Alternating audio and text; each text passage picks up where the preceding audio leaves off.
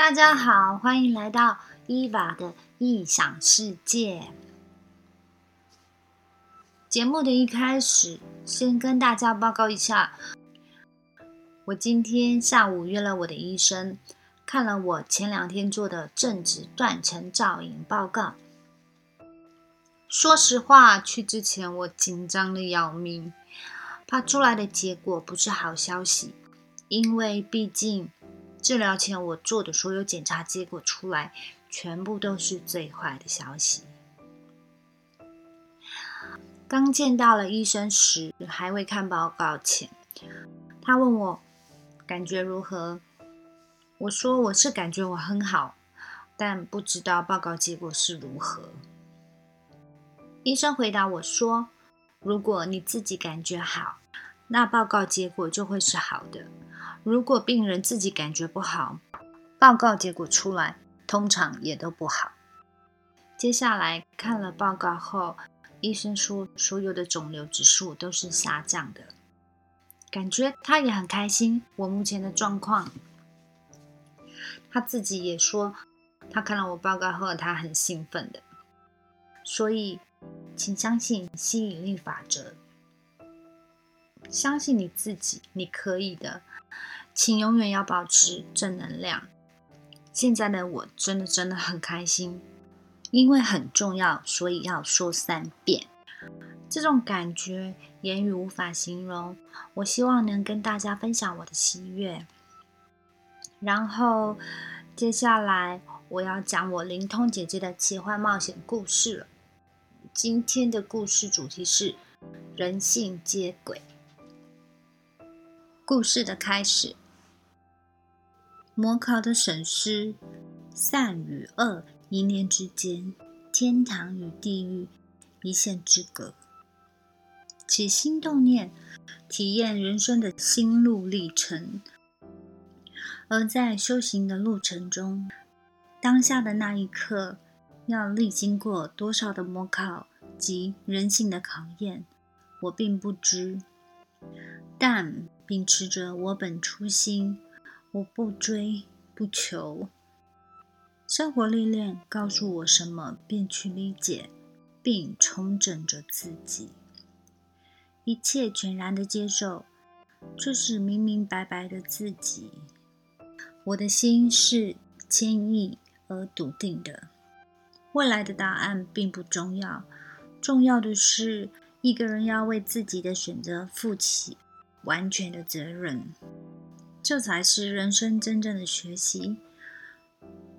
若你的人生充满了淬炼的挫折，却依然没有跌入困境的黑暗深渊，没自怨自艾，仍旧保持着人性本善，对人生不感到失望而努力认真的生活着，那么，也许你已通过人性魔鬼的淬炼。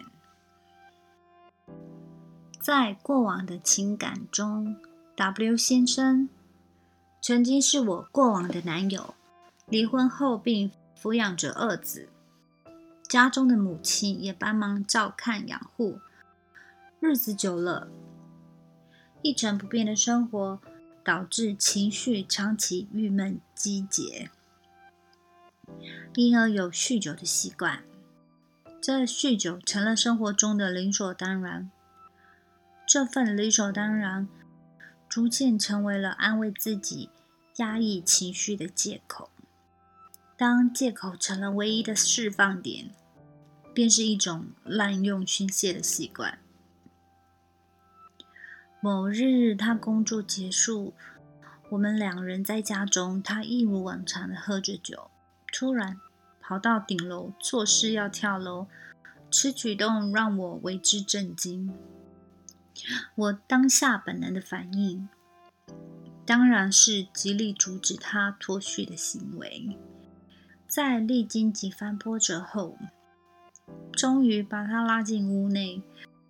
我真的想不到他会有如此反常的举动，这情节似乎好像不属于我人生中该出现的剧本。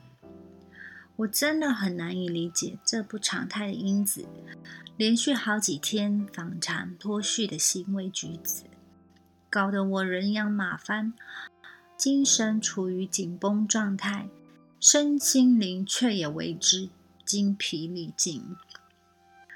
我只能为自己找个常态的理由，说服自己，给自己合理化的解释。这或许是鸵鸟心态吧。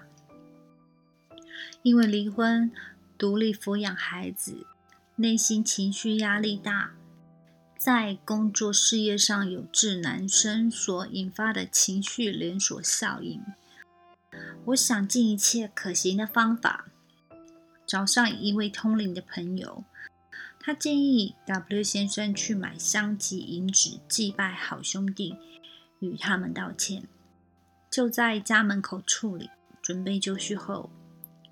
请他照着办理。当下只要有任何解决方法，我都照办。但情况依旧毫无发展，精神状况不佳，连下床都成困难，真的无计可施，心力交瘁，如热锅上的蚂蚁。后来辗转透过南部的一位开公庙的公主寄送来的净身符。在此简单的跟大家介绍一下，谁是南部开公庙的公主。在上一集索命符里面，有两位向我下索命符的其中之一，就是这位南部公主。我拿到她给我的净身符后，照着指示给她净身敷上，洗澡用，画符内服，但情况依旧没有好转。反而更加剧严重。我好言相劝，和他说我们去医院检查身体，但他明确的拒绝我。我无法理解他坚持不去的理由，于是再次找上那位灵通的朋友询问。日子再这样下去，我不知道该怎么办。我真的好无力。询问灵通朋友有什么建议可供参考呢？回首来时路，现在回想过往，倘若当时坚持他去医院检查一下身体，也许这件事即告一段落，而我的人生剧本好像就不会如此的精彩。冥冥之中，抗拒、反抗。只是宣告我人生的剧码正揭开序幕，为了后续发展在铺梗着桥段。我好言相劝你，既然不去医院，那就想其他方式处理。而我感觉此事好像与神秘灵学有所关联，也就是我们所认知的另一个空间。灵通的朋友说，他已经被灵界警告，莫管我们的闲事。话讲到此，我一股脑的不顾放弃，而灵通之人已经面有难色，不敢再给其他意见。彷徨无助的我，这时还可以请谁帮忙呢？我硬着头皮继续问他：可有其他办法能解决呢？毕竟。我自己从来没有遇过这种科学未能解释的未知问题。他提议可以去找他妹妹修行的道场寻求帮助，刚好也在新竹，离我们住处不远。跟大家解释一下当时的时空背景，那时我住在新竹，于是丝毫没有任何犹豫空间，毫不犹豫的带着 W 先生前往。到了该地，这里看起来就像是一般的住家，几张桌椅，其中几位中年男女在那闲聊。因为不是公庙，没有宗教气息，卸下我内心小小的防备心，也就姑且了解一下这里的环境。在场有几位年长的女性，七嘴八舌的话家常。心想，他们大概都具备灵通体质吧。我试图倾听理解者，然后帮我们处理了冤亲债主的令旗及度化主灵等等，一切费用随喜捐赠。人其实，在无助时也只能接受照办，别无他法。当天晚上回到住处，情况更加剧严重，根本失去了控制。他突然与我对坐，讲了一堆我听不太懂的话。直觉上，开口讲话的人并不是本人，语带挑衅的说：“你很了不起吗？”不就是观音菩萨护体，胆敢与我这个魔头为伍，语带威胁，就是要他的命，请我莫管闲事，眼神为之凶神恶煞。我也只能硬着头皮不服输的对抗，因为我知道他肉身软弱无力，若要打架，我也未必会输。但这陌生眼神着实令我发抖害怕。对峙了好一会，他身上的灵体退下，我亦虚弱无力。不到五分钟，又来了，自称是修罗王子，依旧请我不要多管闲事，请放弃他吧。他们来此的目的，就是要占据他的肉身。基于道义，内心虽然惧怕无比。我依然不愿放弃他而离开。一晚上，轮番上场的莫名灵体上来跟我谈判，我坚持要保护他，不让他们控制。有的甚至动手要打我，当然我也回手抵抗。你打我七分力道，我还以十分力道，在你来我往间，我知道我没有后路，必须坚挺着。眼神必须要比对方更加凶狠，你死我活，势必要有所了断，迫使自己顽强抵抗下去，坚持不退的强势态度。我后来回想这段经历，应该是我修行道路上的第一次正式模考吧。宇宙万物生命体，或许这一切都是事情事情的最好安排。累世因果，因果业力，福祸相依。只有心地清净，破除我执，才能消除业障。业障来自于我们之不善的心而感召，敌对的态度对待所处的人事物，就等于是敌对我们自己。一切向内求，反求诸己。数不清的夜晚，整晚未眠。某日早晨，我与道场负责人联络，告知前一晚深夜发生的状况。他请我再次前往道场，用所谓调灵的方式了解此事的因果业力。我们俩依约前往，现场有位长辈，想必也是具备灵通体质。看似身躯体态明显好弱，每次的灵动都将迫使身体再次虚弱无力，所以极力抗拒着、婉拒着我们。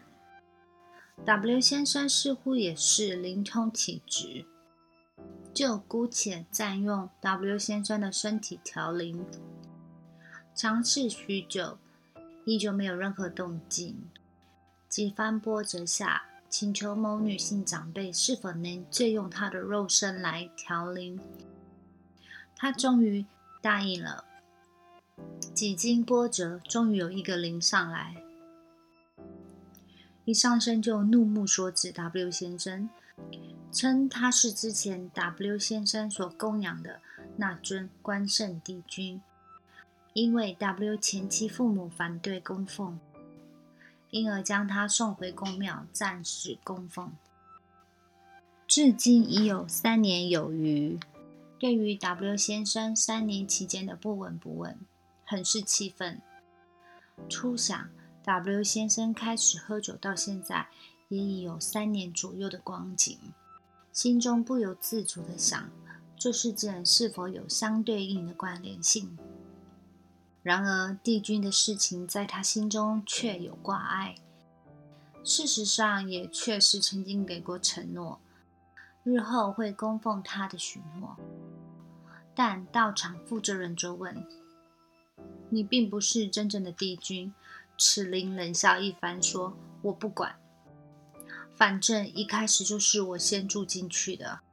承诺是 W 先生下的誓言，他就要履行承诺。”这时的我大约略为了解整件事情的来龙去脉。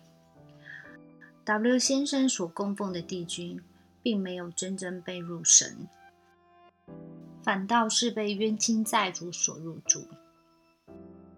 之后因家人反对供奉，因此齿灵结下了埋怨心以及怨气，导致后来两年前 W 先生离婚。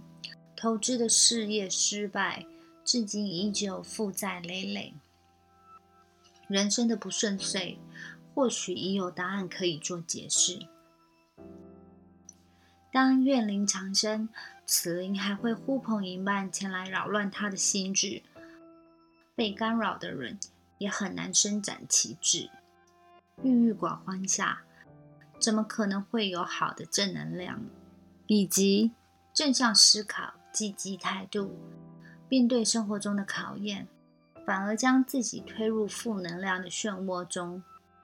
事实上，情绪勒索你的不是他人，而是你自己。在这个勒索与被勒索的局当中，双方都是受害人，没有加害者。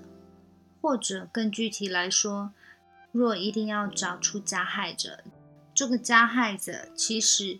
就是我们自己，是我们自己让自己一次又一次产生负面情绪。伴侣相处上产生隔阂，当初在一起的初心及爱意、包容等，全都丢诸脑后，造成相处间感情冷淡。面对婚姻，也很容易放大字眼的情绪点。一句话可能无限放大，往心坎里去。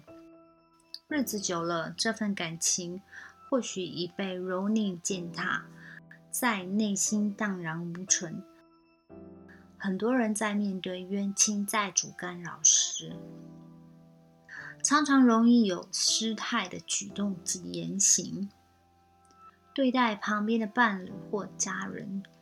当隔阂的裂缝越来越大时，彼此依偎的心，距离就越来越遥远，导致家庭破碎的导火线。但并不是说有冤亲债主的人一定会走向离婚，而是在于生活修行之态度。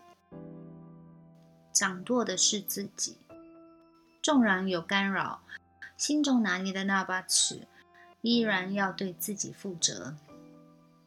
例如，举例说，有一位母亲带二十三岁的孩子来咨询。这位母亲诉说，她有两个孩子，但偏偏就特别的疼爱这个老幺。她和我说：“老师，你知道吗？现在我还在打扫他的房间，收拾他的臭袜子。我打从内心就特别疼爱这个孩子啊。”我跟这位母亲说：“对呀，这孩子。”原本应该要自己赚取的福分，也都没有赚取到，反而是你自己的福分流失掉了。这位母亲也是一位宗教的修行者，在修行路上已有二十多年了。此刻恍然大悟，了然于心。有时候大家总纳闷，修行为何一定要有宗教基础才算是修行吗？修行不一定要到寺庙，也不一定要像老僧入定。其实，在我们的生活里，做人处事都应该要有修行，要有修养。其实，如果大家都恪尽本分，善待自己及周遭的人，做好为人处事之本分，举心动念都应该是合情、合理、合法。量力而为，贡献生活中的布施，注重生活中的平衡调节，适当的休闲娱乐，调剂自己身心灵，这就是生活修行啊！很多人都错误的迷失方向，认为唯有宗教才等于修行，用狭隘的框架局限在修行二字。生活修行就是先要把人做好。修正自我，端正行为。修行不是为了遇见佛，而是为了遇见自己。每一个问题都是道场，真实的道场就是每一个当下，每一个眼前的存在，每一个念头。人心如碗盘未洗，肮脏垢污，如此怎么能用来盛装美味的佳肴？供人受食呢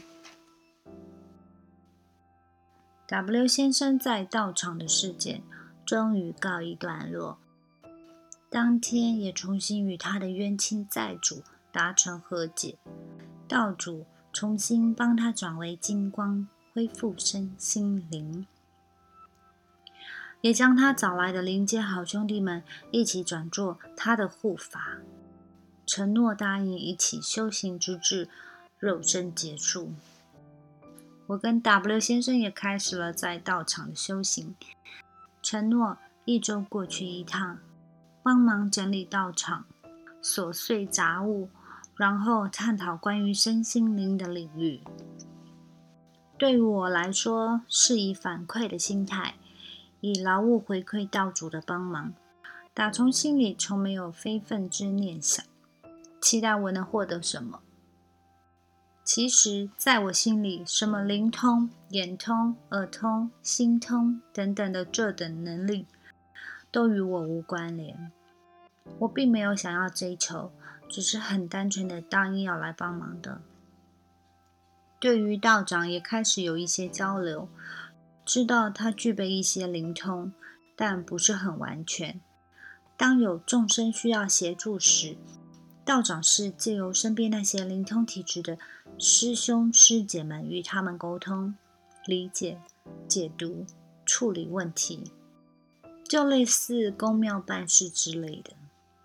某日道长与我们抱怨，自己不够具备完全灵通的体质，让他在为众生服务时阻碍很大，一定要仰赖其他有灵通体质的师兄师姐们协助。他自己也想要突破，但都开通不了，感觉实质本体上就是个空壳，没有实际上的连接与感应力。当然，我也只能倾听，无法给他任何想法与意见。伪善是满口仁义道德、道貌岸然，但私底下行恶的人。在这里回头提到一个人，就是 W 先生出事的时候，我跟他求救拿净身符的那位公主。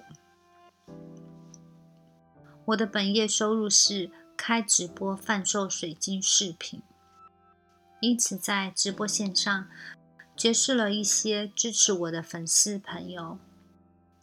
这位公主也是因此而结识的。这位公主。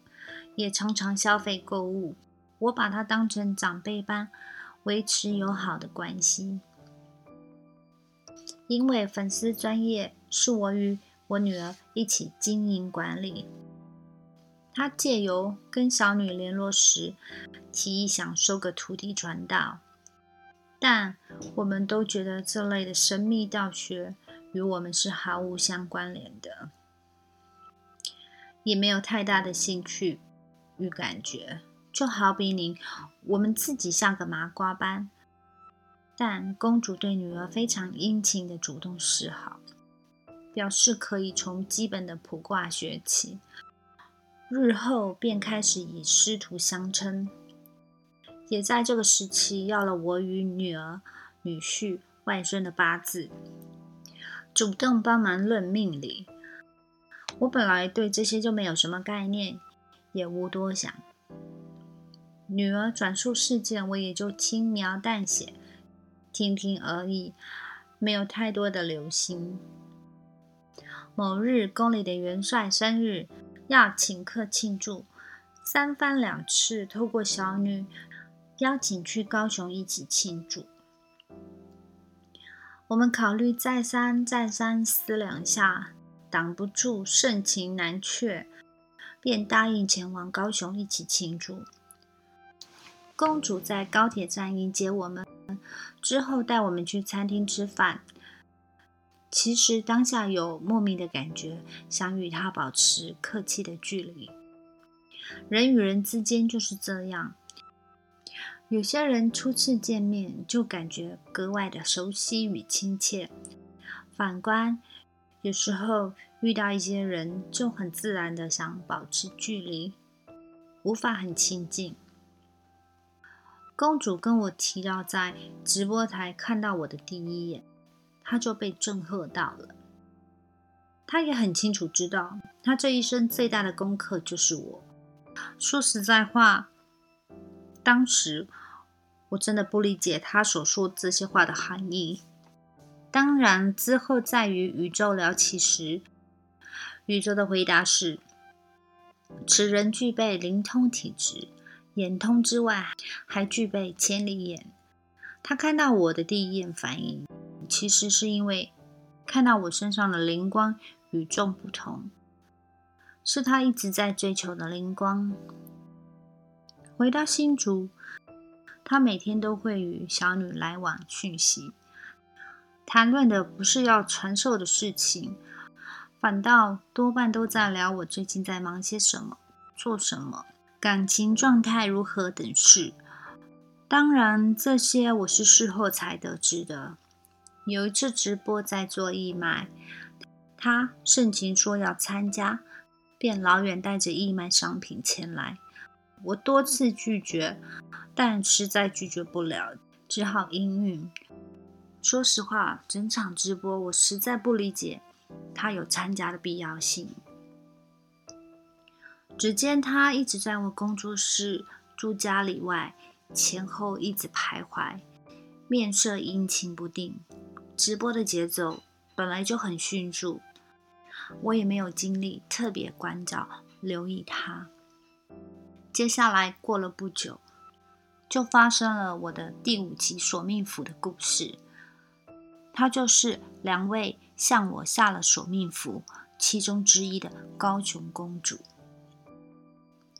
假冒伪善，不会有人真心喜欢一个虚伪的人，因为假装本身就是一件令人不舒服的事。